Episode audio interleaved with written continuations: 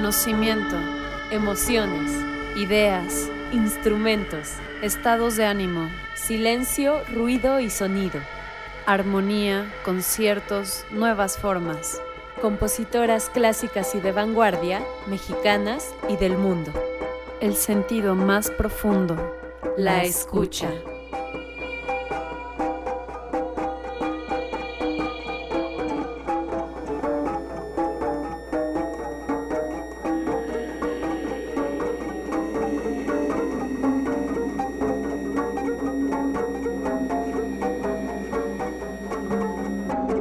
Comenzamos.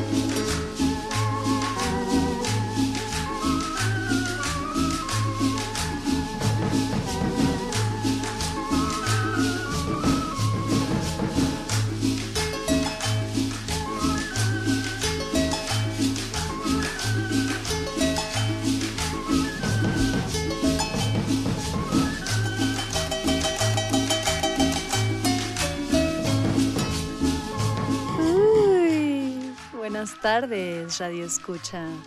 Nos encontramos una vez más aquí, nos sintonizamos a través de Profundidad Sonora.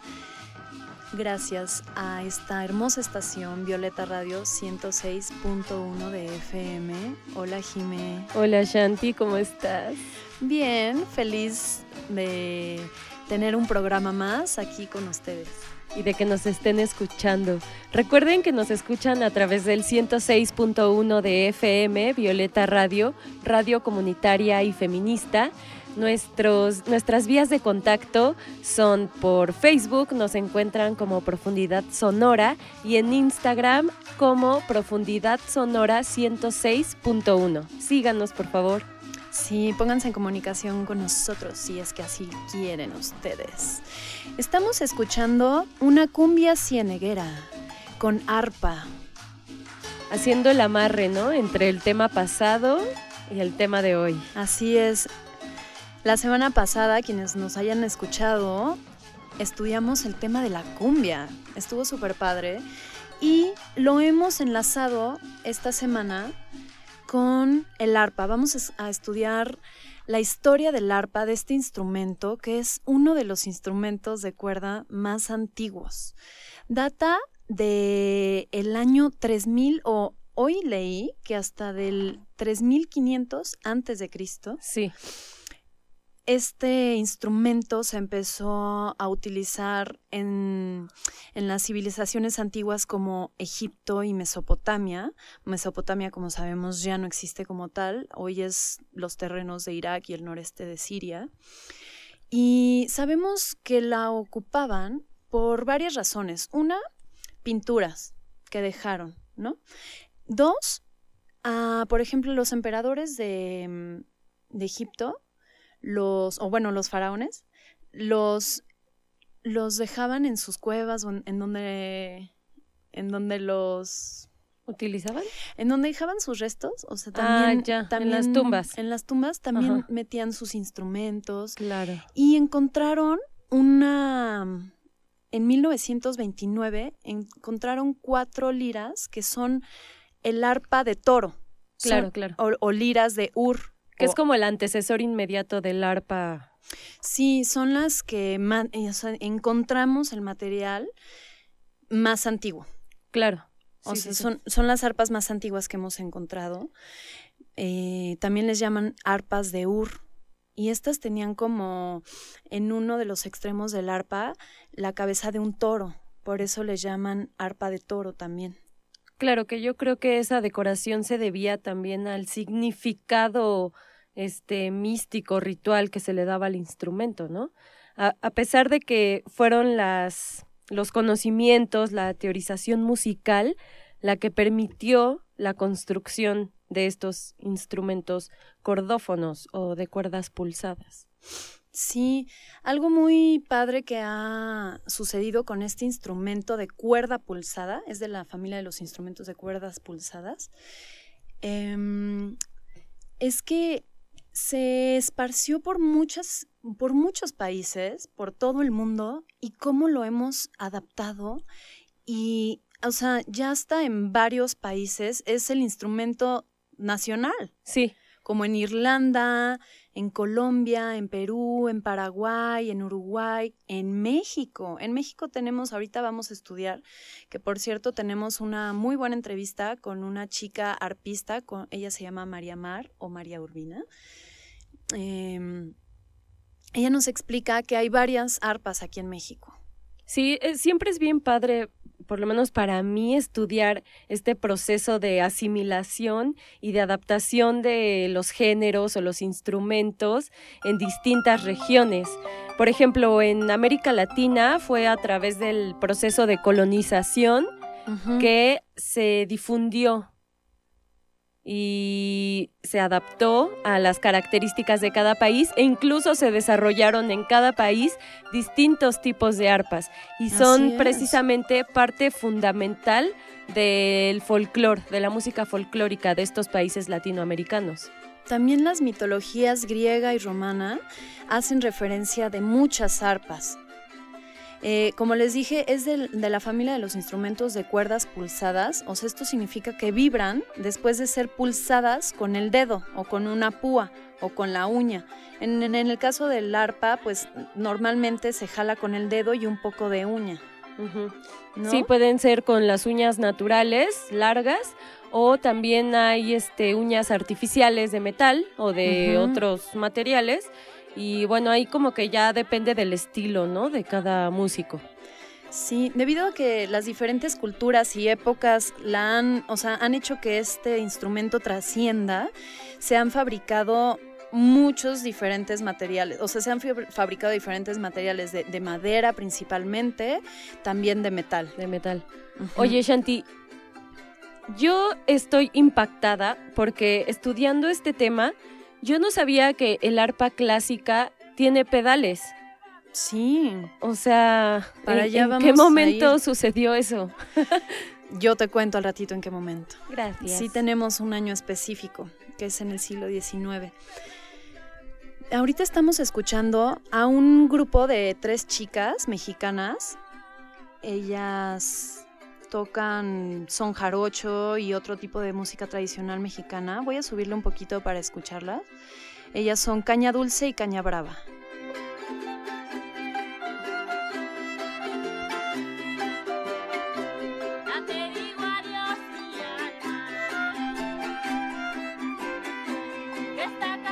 Tal vez ahorita no se aprecia tanto el arpa porque también está la jarana encima y el violín. Pero al inicio se escuchó perfectamente ahí el arpa que está interpretada por Adriana Cao Romero, que es una de las arpistas, digamos, pues más conocidas actuales de México. Ella pues es líder de esta banda y su propuesta musical, según sus palabras, busca inclinar la balanza hacia las mujeres en términos de la sonoridad y la lírica. Qué chido.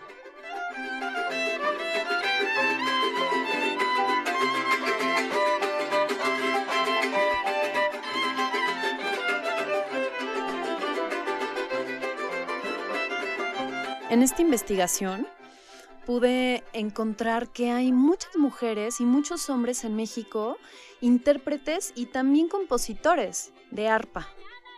Los vamos a ir tocando en el programa poco a poco.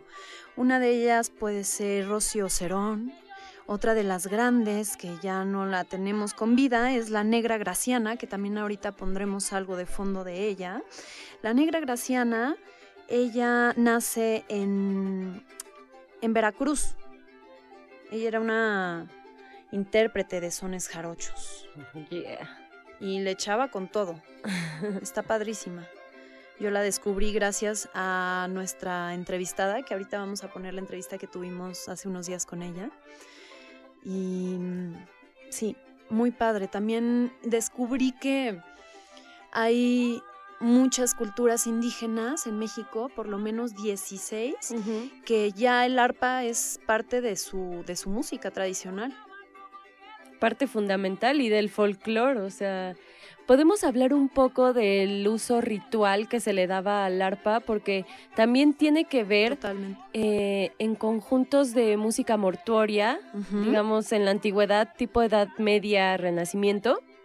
Este, cuando se introduce este instrumento a estos conjuntos mortuorios, es cuando en parte inicia esta concepción que se tiene del arpa como de un instrumento celestial, elevado. Y desde el inicio, ¿no? O sea, ya siempre todos, yo creo que todos tenemos una imagen de un ángel con, el arpa, Exacto, esa imagen. es muy fuerte esa imagen. Sí.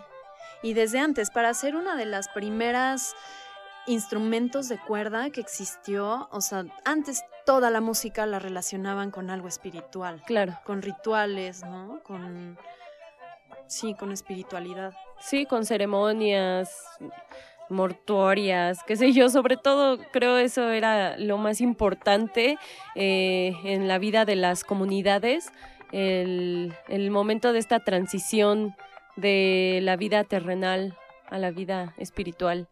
Ahí viene mucho el origen, incluso del tema pasado, de las cumbias, o sea, uno diría, no, no, no te lo imaginas, pero así es, amigos. las cuerdas de... Mm, bueno, les voy a decir cuáles son las principales partes de un arpa. Está la columna, que digamos que es la parte más larga, que va a unir a la parte curva superior, que se le llama la consola, en donde van las clavijas. Las clavijas es en donde uno puede, eh, ¿cómo se llama? apretar o mm, afinar, perdón, la cuerda, las cuales, estas cuerdas están paralelas entre sí y llegan a una caja de resonancia, que es la parte de abajo. También abajo está lo que se le llama el pie, que es en donde se agarra al suelo el arpa. Y hoy en día, como mencionaste, hay hasta pedales. Sí. En, las arpas, pero antes no las había. No, en el arpa medieval era como mucho más pequeña y la evolución al arpa moderna eh, crece en tamaño y además los pedales. Así es, las primeras arpas, o sea, no, no, no llegaban al piso, eran de menos de un metro de, de largo chiquititas. Eran chiquitas y más que tener una forma triangular como hoy en día tienen casi todas las arpas, tenían una forma medio, pues hasta medio rectangular. Voy a poner aquí algo de la negra Graciana. Vamos a escucharla y luego la dejamos aquí de fondo.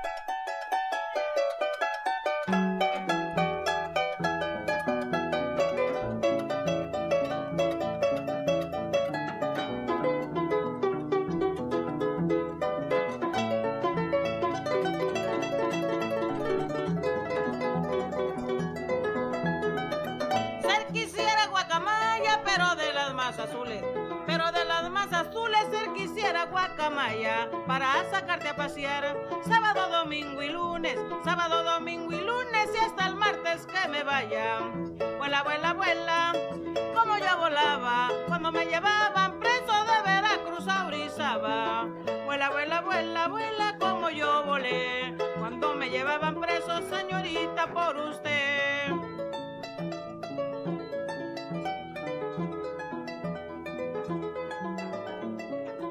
Como podemos escuchar este hermoso instrumento, tiene tanto bajos como agudos, ¿no? Y medios, o sea, con los agudos generalmente llevan la melodía y con el bajo pum pam pam pum, ¿no? Eh, esta este ritmo lo llevan. Oye, ¿y la cualidad musical de las cuerdas tiene que ver con su largo y con su grosor? Claro, o sea, digamos que el tono, o sea, si son agudas o graves, sí. depende, sí, del grosor y del largo. Las más largas son las graves. De hecho, vamos a compartir un video que le sacamos a nuestra invitada. En el video las cuerdas, eh, a través de la cámara, se puede ver cómo se mueven lentamente, como si se movieran lentamente eh, las cuerdas graves, rebotan mucho. Sí, está padrísimo. Y las cuerdas más, digamos, las más agudas, las más delgaditas, que son las más cortas, generalmente son de metal. Antes, lo más común es que fueran cuerdas de metal y de tripa. Lo sé. Sí. Está padrísimo. Ah, ah, sí, sí, sí.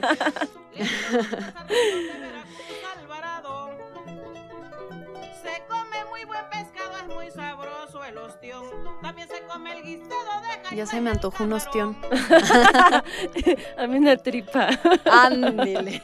Si nos quedamos como aquí pasmadas con esto de la tripa, ¿no? es que yo estoy impactada. Es que al parecer eh, se pueden sacar este como hilos de tripa que sean muy resistentes. Eso está sí, padre. ya sé. No, no, no, no hundemos en Actualmente ese tema. también eh, la mayoría de las cuerdas aquí en México de las arpas son de nylon.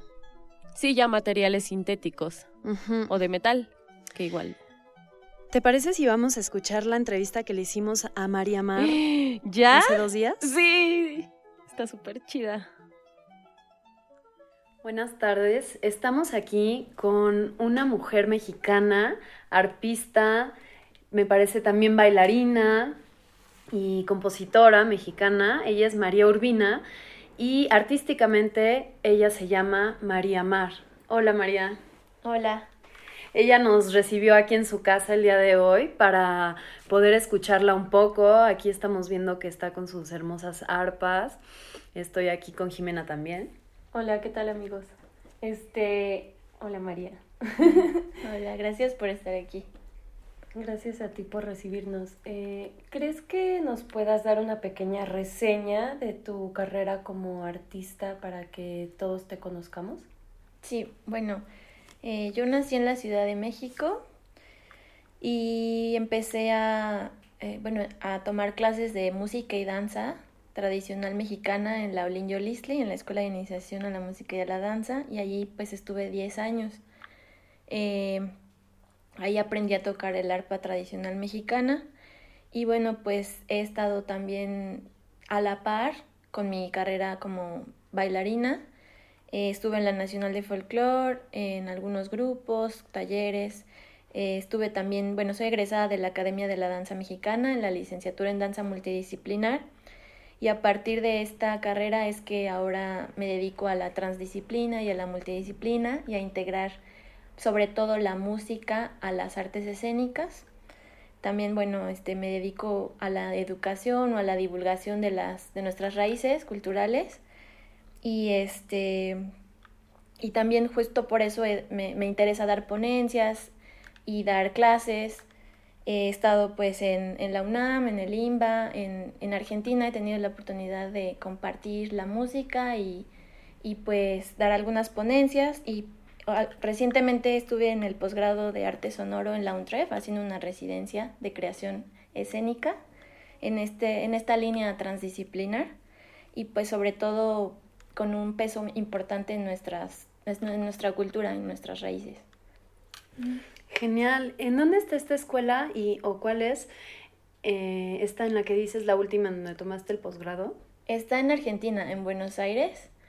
Este, bueno, la sede del posgrado está en el Centro Cultural Borges, pero bueno, eh, también tiene varias sedes esa universidad y tiene muy, pues ahorita está muy a la vanguardia, no solo en el aspecto sonoro, sino en otras disciplinas. ¿Artísticas? Sí. ¿O culturales? En general, sí, en, de todo. Muy bien. Oye, ¿qué tipo de arpa tocas?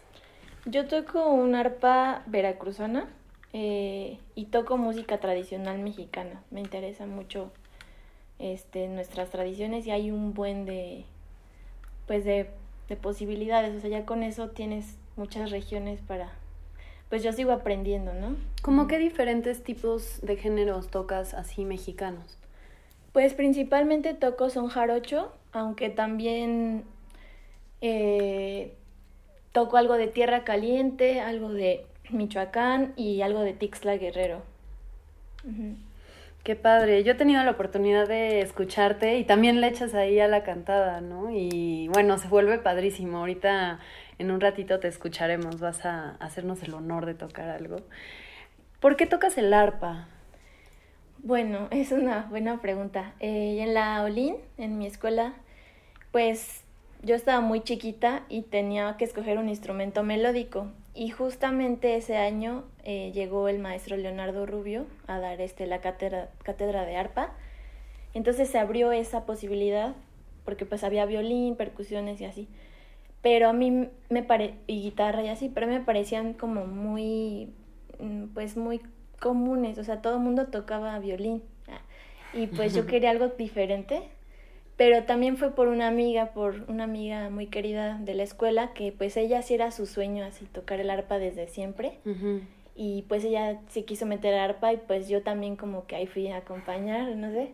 Y pues ya de ahí yo le seguí, o sea, realmente pues no me costaba este trabajo, o sea, como que el maestro pues también explicaba muy bien, pero también pues se me hacía muy fácil y, y pues le fui agarrando y ya pues hasta ahorita. O sea, ¿Y tu amiga ya no siguió? No. ¿Y cuántos años llevas ya tocando?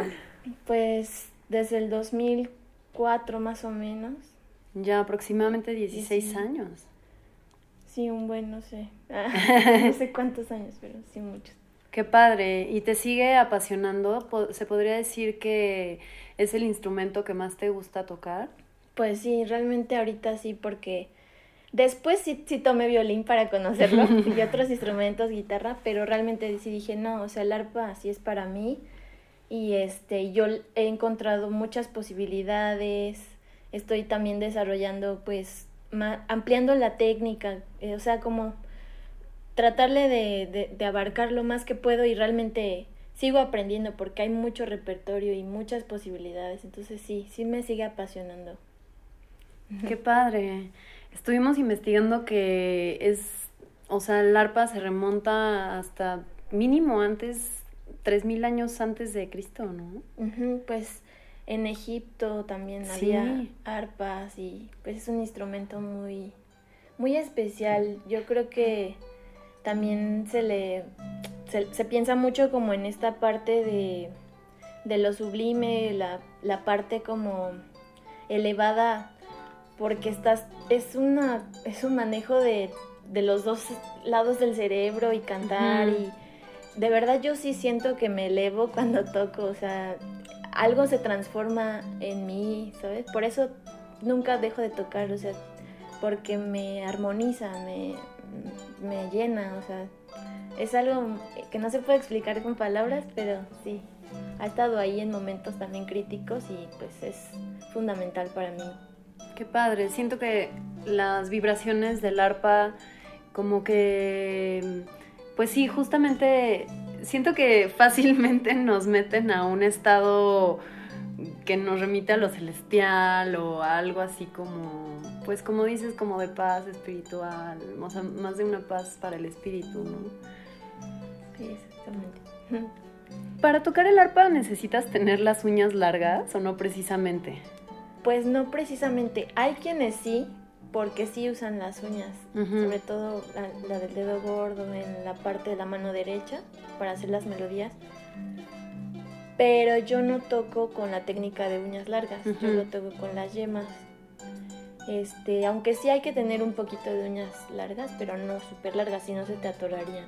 O sea, también como que le jalas tantito. O sea, ¿cómo es el pues la percusión de tu dedo hacia, hacia las cuerdas. Y también se usan uñas de estas falsas, o sea, de plástico como las de guitarra. Ajá, pues sí, algunos usan, yo he visto arpistas que sí usan esta uña este, que se ponen en el dedo para hacer sobre todo que suene más Mm, fuerte. Como el Ajá. Y sobre todo las melodías, sí. Pero yo no la uso, o sea, yo uso la fuerza de mis dedos con la yema, ¿no? ¿Crees que así fue en sus inicios? ¿Cómo? Así de que lo hacían solo con, como tú, con, con la fuerza de sus dedos. O, o quién sabe. Pues, este, pues yo creo que cada quien se acomoda diferente. Además, de- depende mucho de la, del tipo de arpa. Hay arpas como ma- que tienen la- las cuerdas más abiertas o más cerraditas.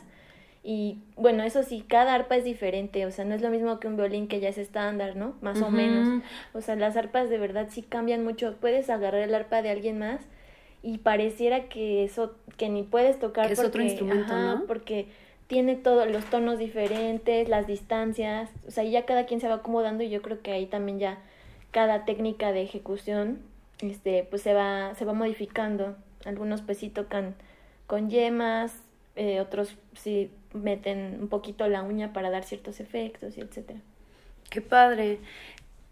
Estaba viendo que, bueno, no sé, sácame de la duda. Con la derecha generalmente se tocan las agudas y con la izquierda los medios y los graves en el arpa. Sí, con la derecha se tocan los trinos, las agudos, las melodías y con la izquierda es la Mm. base rítmica. Como el bajo. el, como el bajo, sí. Este, aunque el arpa es un instrumento que como tiene tantos, eh, tanto espacio, tantas octavas, Ujú. eh, pues justamente puedes jugar con las alturas, ¿no? Con los registros. Entonces puedes tocar, bueno, últimamente también he estado explorando tocar con la, tocar a manos cruzadas, ¿no? Con la, pero bajo la misma base, ¿no? Porque te puedes permitir bajar hasta tocar el registro de abajo con la derecha incluso y hacer la melodía, pero más, más grave y etcétera. Normalmente sí, con la derecha pues los agudos y con la izquierda vas haciendo la base. Mm, qué padre. Estoy viendo tus arpas aquí em, y no sé si son las mismas arpas que tocaba la negra Casiana, que es una de las intérpretes de, de arpa que tú me pasaste. Sí, sí, justo es el mismo, el, el mismo estilo. La Negra Graciana es una arpista este, pues muy importante para la música mexicana. Y sí, es el, misma, la, el mismo modelo, el, el mismo, del, del mismo lugar, ¿no? Que es la música veracruzana. Ujú. Sí, me estabas contando también que, que tus arpas las tienes como que cada octava les pones una cuerda azul, o sea, como para tú identificarlas visualmente, ¿no? Eso está padre, o sea, eso cada quien va como personificando su arpa, ¿no? Sí, exacto. O sea, mm, eh, digamos que la primera arpa que tuve sí me la dieron así y el maestro Laudero sí identifica las octavas con sobre todo los soles y los res. Pero ya con el paso del tiempo yo fui poniéndole, bueno, que también me gustan los colores y así, entonces le fui poniendo las octavas este azules o rojas y azules.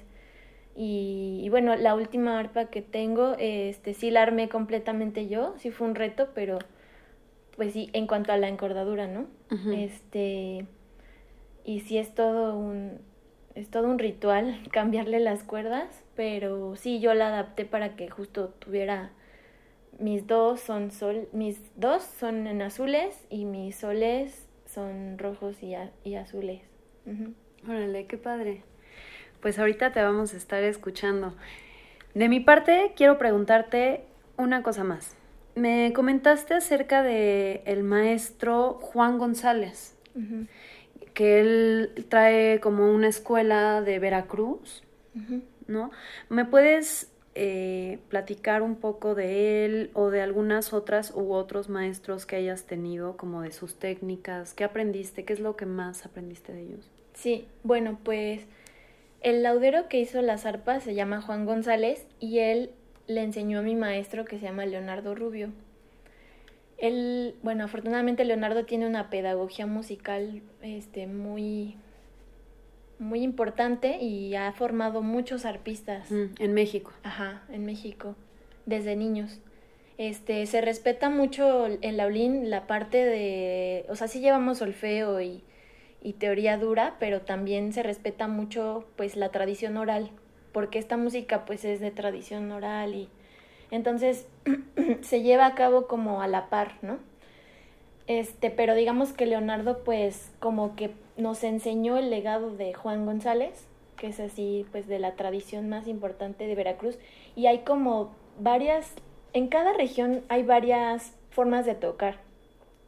Pero perdón, pero el digamos que Juan tiene una, una línea un poco más a lo que se le llama el Veracruz blanco, y, por ejemplo, también he tenido la fortuna de tocar con Octavio Vega, bueno, de tomar clases con Octavio Vega, y él tiene una línea más tradicional en cuanto a lo, el Veracruz ranchero, como el, el son jarocho ranchero, este, que es un poco diferente. Incluso el repertorio es un poco diferente, pero sí hay algunas cosas en común, ¿no? Siempre. Eh, y bueno, es más que nada eso, como que sí hay, por ejemplo, nosotros, bueno, eh, yo aprendí a tocar en sol, esa es una de las diferencias. Y sobre todo en el Veracruz ranchero se toca en do.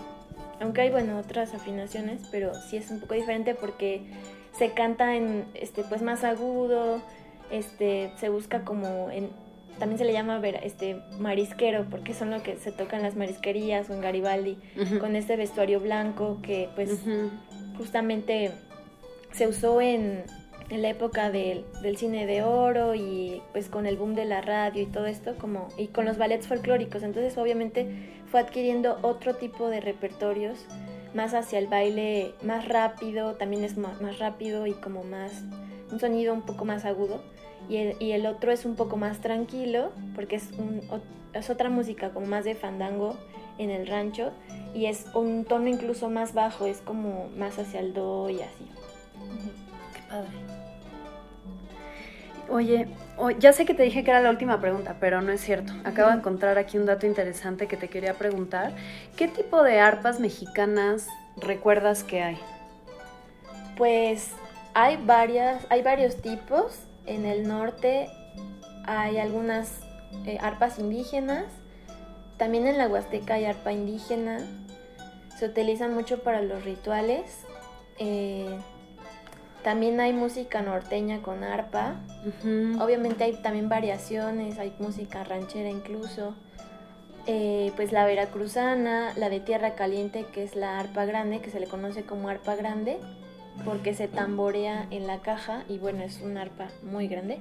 ¿No es la de Michoacán? Ajá. Ay, qué padre. como, como de ese estilo. Este. Y bueno, normal, o sea, en general son esas este, pero sí podemos identificar, digamos, tres, tres o cuatro por la forma en cómo están construidas, que es como la del norte, la, la, de tierra caliente, las indígenas, que son dos, o bueno, quizá hay más variantes, pero yo por ahora recuerdo la de la Huasteca y la del norte. ¿Y qué tiene principalmente de, de diferente a las otras pues el tamaño, eh, la distancia de las cuerdas, los arreglos, por ejemplo, la de la Huasteca tiene arreglos muy, eh, incluso mazorcas en sus, en su estructura, eh, bueno, en ah, ya. ajá, o sea, están adornadas diferente, mm, tienen un poco menos cuerdas porque son más pequeñas. Este, las arpas de Michoacán tienen la caja de resonancia mucho más grande porque ahí se tapea, entonces también es una madera más más dura. Qué padre. Michoacán siempre haciendo padres instrumentos con madera, ¿no? Sí. Seguro en Paracho va a haber unas este, arpas padrísimas. Sí, son unas joyas de arpas realmente. Y bueno, la de Veracruz pues tiene... Hay muchos, muchos estilos, pero pues incrustaciones, este, otros materiales, barnizados, etcétera, ¿no? Ah, incluso hay hasta eh, como se toca mucho el arpa en Veracruz, pues hay incluso maquinarias, ya están electroacústicas, tienen acabados ya muy modernos, digamos, ¿no? Esa es como la, diferencia. Perfecto. Bueno, para terminar esta entrevista, quiero pasarle el micrófono a Jimena, a ver si te quiere hacer alguna preguntilla, decir algo antes de que pasemos a escucharte. Bueno, pues es, es un placer aprender de ustedes, que son músicas. Este, la única duda que a mí me surgiría respecto al instrumento es esta como diferencia entre el arpa, no sé, europea, que es como de metal. Tengo esa duda sobre los materiales. Pues sí, es diferente porque el arpa clásica tiene palancas, tiene pedales, todo un mecanismo de pedales, así, es súper pesada. Y sí tiene cuerdas de metal, o sea, tiene, es justo los materiales son muy distintos. También las técnicas es un poco distinto. Digo, yo no, no conozco mucho porque pues preferí totalmente enfocarte en, la música mexicana, ¿no? Con el arpa. Pero sí tengo amigos, sí, sí, sí, pero sí tengo amigos que tocan este música clásica y pues sí he visto que, que sí tiene toda una maquinaria y, y los materiales son muy diversos, o sea, metales, maderas, etcétera, ¿no? En estas arpas mexicanas, pues lo bonito de esto es que son muy artesanales, o sea, a mí me impresiona cómo, pues con pocas herramientas, a lo mejor muy rústico, este, hacer magia, y que suene, o sea, que tenga un alma de sonora poderosa, a mí me sorprende, o sea, que algo que pareciera muy artesanal y como que dices, ¿cómo? O sea, ¿cómo con ¿Cómo madera? esto a mano, ¿no? Ajá, a mano y con madera y tallándole y, y con un nylon, porque las cuerdas pues son así, ¿no? Este, obviamente hay que buscamos cuerdas este resistentes pero de todas formas pues hay algo así como de amor eh, tiene una esencia especial porque pues suenan o sea a mí me sorprende mucho que, que nuestros este instrumentos musicales sean tan artesanales y que suenen tan bien ¿Y alguna vez, aunque sea de relajo, has tenido la oportunidad de tocar una arpa clásica? Pues Sí, pero, o sea, como de, con cuidado, no sé. sí lo sentiste diferente. Sí, son más duras, me parece.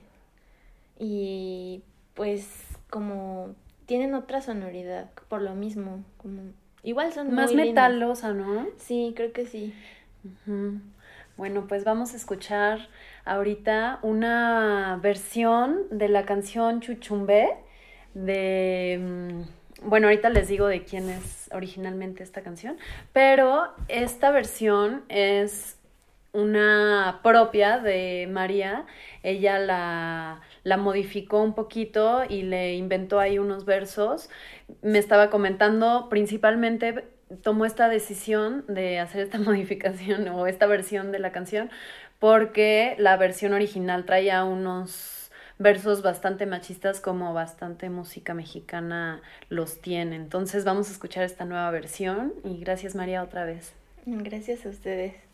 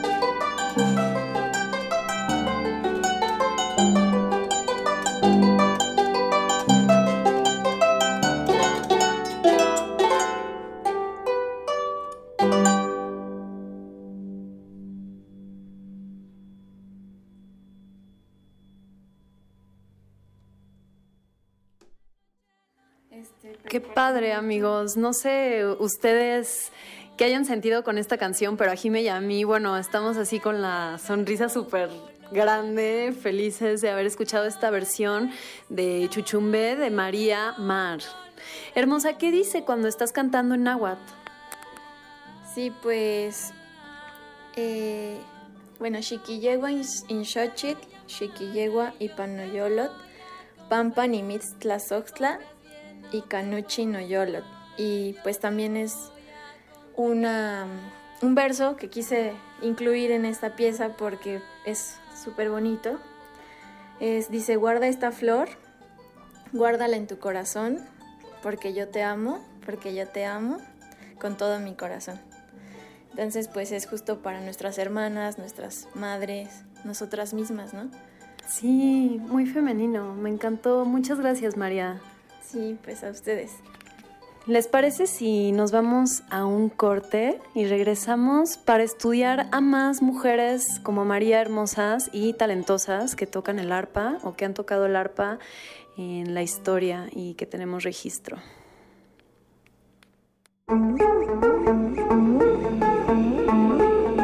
Profundidad. Sonora.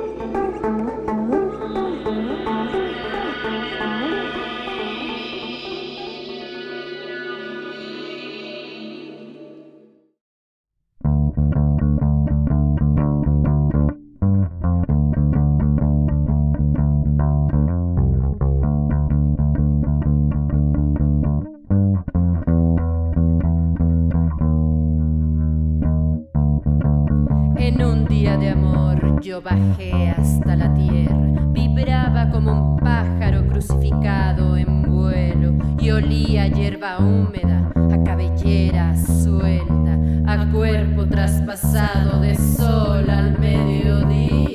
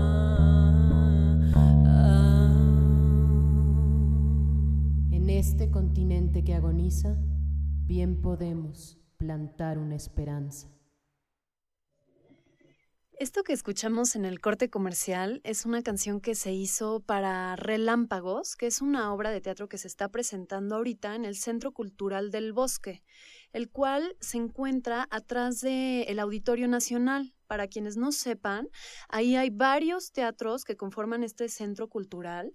Esta obra de Relámpagos se está presentando en la sala Javier Villaurrutia de jueves a domingo jueves y viernes a las 8, sábados a las 7 y los domingos a las 6, o sea, horarios como genéricos de teatro, digamos. Eh, a esta hora ustedes pueden ir todas las semanas de todo el año, el día en que quieran, de jueves a domingo, pueden encontrar obras de teatro en el Centro Cultural del Bosque padrísimas. Y tip, los jueves está en 30 pesos. O sea, los jueves, de hecho, a veces tienes que pedir, o sea, apartarlo desde unos días antes porque se llenan. Sí, llegar con anticipación, una hora y media más o menos, o sea, máximo, porque si quieres se llegar y agotan comprar rápido, tus boletos. pero Ajá. son obras muy buenas a un precio súper accesible. Sí, lo mejor del teatro mexicano yo creo se ha presentado en estas instalaciones, entonces amigos, vayan en vez de ir al cine, bueno, no, también vayan al cine, pero pues no olvidemos el teatro mexicano que está muy vivo y muy bueno hoy en día. ¿Por qué ponemos a Relámpagos? Porque es una colaboradora de otros proyectos, la directora de este proyecto que se llama Paulina Horta, y ella nos hace el favor de regalarnos dos pases dobles para esta semana o la que viene. Para quien sea que nos se quiera poner en comunicación con nosotros, tenemos dos pases dobles y si se van, seguimos teniendo ilimitado pases dos por uno. Bueno, siguiendo con nuestro tema del día, con el arpa, quiero mencionar qué tipos de arpa hay. ¿Vale? Dale, Shanti. Como ya dijimos, está la- la- el arpa más antigua, que según mi investigación no tiene un nombre específico. O sea, por ejemplo, la, el arpa de Ur, que ya mencionamos de Egipto, ah, no, perdón, de Mesopotamia, de la zona de Mesopotamia, esa sí tiene un nombre específico. Pero las otras, pues, son las más antiguas. Después vino también el arpa clásica, que esta es la que consta de los pedales abajo, en la parte de abajo. Por lo general tienen siete pedales. ¿Y para qué sirven estos pedales? Principalmente para cambiar de semitonos. O sea, si una cuerda está en do, tú le aprietas una vez el pedal y cambia a do sostenido. O sea, la notita negra en un piano que está entre el do y el re, digamos. Y si le aprietas dos veces en algunas arpas, puedes cambiar dos semitonos, lo cual es igual a un tono. Entonces de do vas a cambiar a re. Porque muchas de las arpas son lo que le llaman diatónicas y otras son cromáticas. Las cromáticas quiere decir que tienen las 12 notas de la escala que nosotros podemos ver en un piano, por ejemplo. Uso el piano de referencia porque es una referencia visual muy noble, o sea, yo creo que la mejor que existe en, en los instrumentos. Entonces sí, están las cromáticas y la mayoría son diatónicas, que son entre la escala, o sea, se divide la escala en intervalos mayores y menores. Ujú. Y el número de cuerdas, por ejemplo, que, que las forman entre una arpa y otra van, van cambiando. Como entre bastante. 60, entre 30 y 60, ¿no? Sí. Siguiendo con el arpa clásica, em, eran unas muy decoradas. Se decoraban mucho y con la aparición del cristianismo se extiende su uso. Ahí sí ya a muchas partes, ya no solo en Asia y en Europa, sino llega a África, a Oceanía y a América, ¿no? Y, y ajá, con el cristianismo lo usan como acompañamiento de los cantos litúrgicos. Claro. ¿No? que es lo que yo les comentaba, que es el inicio de la concepción del arpa como un instrumento elevado y Se celestial. asocia con lo divino, ¿no? Un, es el instrumento por excelencia, o sea, así como el instrumento, hasta la aparición del clavecín y del órgano en el siglo XVII. O sea, también con la aparición de, bueno, ya estaba un poco la época barroca, pero en- el clavecín es bastante barroco, lo cual quiero adelantarles que Les vamos avisando que Sí, que para el próximo programa vamos a estudiar la música barroca, pero con una maestra Ay, De qué primera, Nervios, de qué lujo. nervios, amigos. Una gran clavecinista mexicana y escritora. Ahorita estoy leyendo su novela. Vaya, vaya, tenemos que preguntarle acerca de su novela también cuando la veamos. Ok. Ella es Mariana Elizondo, ella vive en Tepos, así que la próxima semana vamos a estar transmitiendo desde Tepoztlán. Qué rico. Profundidad Sonora sale de viaje. A ver qué sonidos encontramos por, allá. Oye, Sí, vamos a capturar sonidos, tal vez. A ver. Así es. Espero que nuestra invitada de la próxima semana nos toque algo y lo grabamos y lo pasamos aquí. Va. Bueno, en el norte de Europa también se extiende su uso de la mano de la cultura celta, ¿no? Yo relaciono mucho el arpa también con, con la, bueno, no solo yo, es que está relacionada el- arpa con la cultura celta. De hecho, déjame por favor poner un fondo de música celta. Que es lo que decíamos de su expansión también en Irlanda, ¿no? Totalmente. De hecho, el arpa ahorita en Irlanda es un instrumento nacional. Va.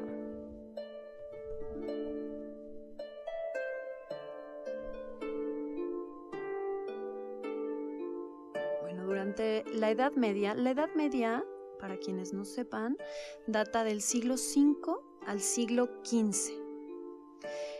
El arpa recorre en esta Edad Media, recorre el continente junto a trovadores y jugladores, una vez más, ¿no? La gente que va eh, dando noticias, historias reales, acompañados de sus cantos y con y melodías acompañadas de otros instrumentos. ¿no? Tradicio- tradición oral pura, ¿no? Exactamente, sí. Entonces, si está el arpa celta, por ejemplo, esta arpa sigue siendo pequeña, no mide más de un metro.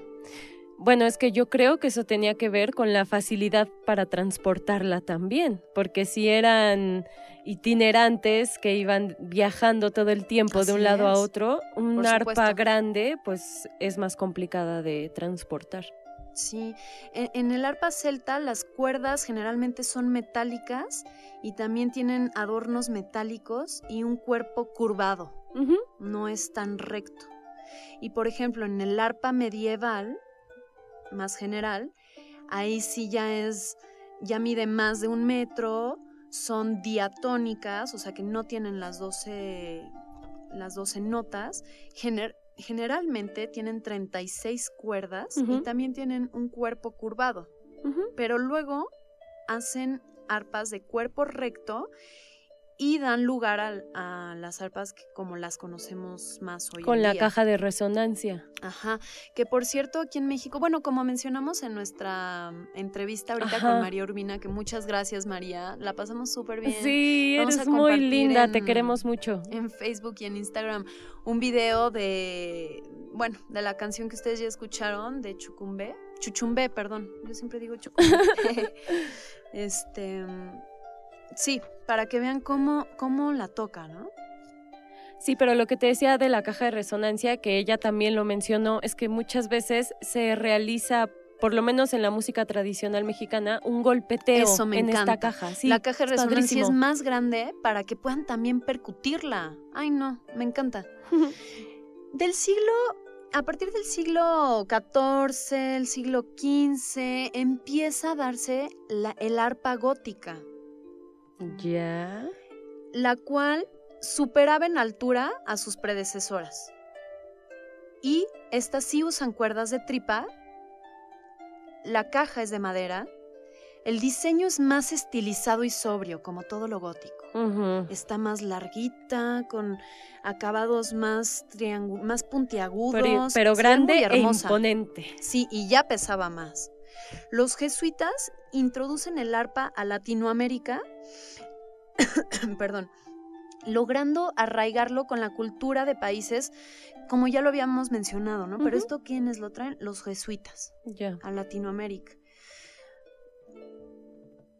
Actualmente son muy parecidas eh, entre, digamos, o sea, un arpa de otra, O sea, por ejemplo, entre la paraguaya y la andina. sí, Creo Justamente. que, creo que la diferencia más importante es el número de cuerdas. Me parece que la paraguaya es la que tiene 40 tiene Ajá. 40. más cuerdas. Bueno, pasemos por ejemplo a la arpandina, que también es una de las bastante conocidas, también se le llama pachina. Pachina. Ajá, esta es peruana. Y esta es única porque fue adaptada por los nativos a su gusto. Tiene una caja de resonancia de gran tamaño, así como en México. Y... mm, Sí. Nada, y nada más. Ay, sí. Pensé que les iba a decir algo más de la, de la arpa andina, pero no. Nos tienes al borde de la mesa. ¿Qué va a decir? ¿Qué va a decir? En, en España, eh, el arpa empieza a, empiezan a hacer un arpa de dos órdenes, o sea, de, de cuerdas cruzadas, Ay, claro. que tienen como dos planos de cuerdas y en la parte de abajo se cruzan. No, eso está muy loco. Eso está muy locochón. Cruza en forma de X, digamos, ¿no? Sí. Y de un lado están los semitonos y del otro lado están las cuerdas naturales. O sea, digamos las cuerdas blancas del, del piano y después eh, del otro lado, digamos de la X de esta arpa, están los semitonos, o sea, las, las notas negras. Luego, en Italia, si, si, si para ti, a ti te sorprendió esto de las cuerdas cruzadas, o sea, de dos planos de cuerdas, bueno, en Italia existe un arpa triple. O arpa barroca triple también se le llama. Esta tiene tres hileras de cuerdas. Las exteriores son las cuerdas naturales y las, la, digamos, la que queda en medio tiene lo que son los semitonos. Bueno, y eso hace un total de un montón de cuerdas, ¿no? Sí. O sea, mira, ahorita quiero hacer una fe de ratas rápida. Creo que nos fuimos muy lejos. Bueno, no tanto. Es que el arpa paraguaya, aquí estoy viendo que son entre eh, 36 y 37 cuerdas, no 40. Y el arpa celta son 34, entonces más o menos andan por ahí. Generalmente, sí. Sí. Es, están alrededor de 34, 38. Sí, leí que algún- hay algunas paraguayas con 40. Ah, ok, ok. Ajá, este. Y algo muy padre, bueno, también ya lo mencionamos en la entrevista con María, me gusta que cada quien puede personalizar su arpa, ya sea con colores, cambiándole las cuerdas, como Claro. porque visualmente también ayuda mucho, ¿no? Y porque las cuerdas te quedan casi, digamos, o sea, en, en una vertical, o sea, no las ves horizontalmente o transversalmente, digamos, ¿no? Como que tienes que de alguna forma poderlas distinguir, o sea, tantas cuerdas así como En hilera. en hilera, por lo general tienen cuatro octavas, cuatro, cinco, que son bastantes. Sí. A finales del siglo XVII y a principios del siglo XVIII se empiezan a trabajar nuevos sistemas para el cambio de tono de las notas. Las levas es el mecanismo en donde se, a ver, Se ajusta, ¿no? sí, y se en donde se afina. apretaba.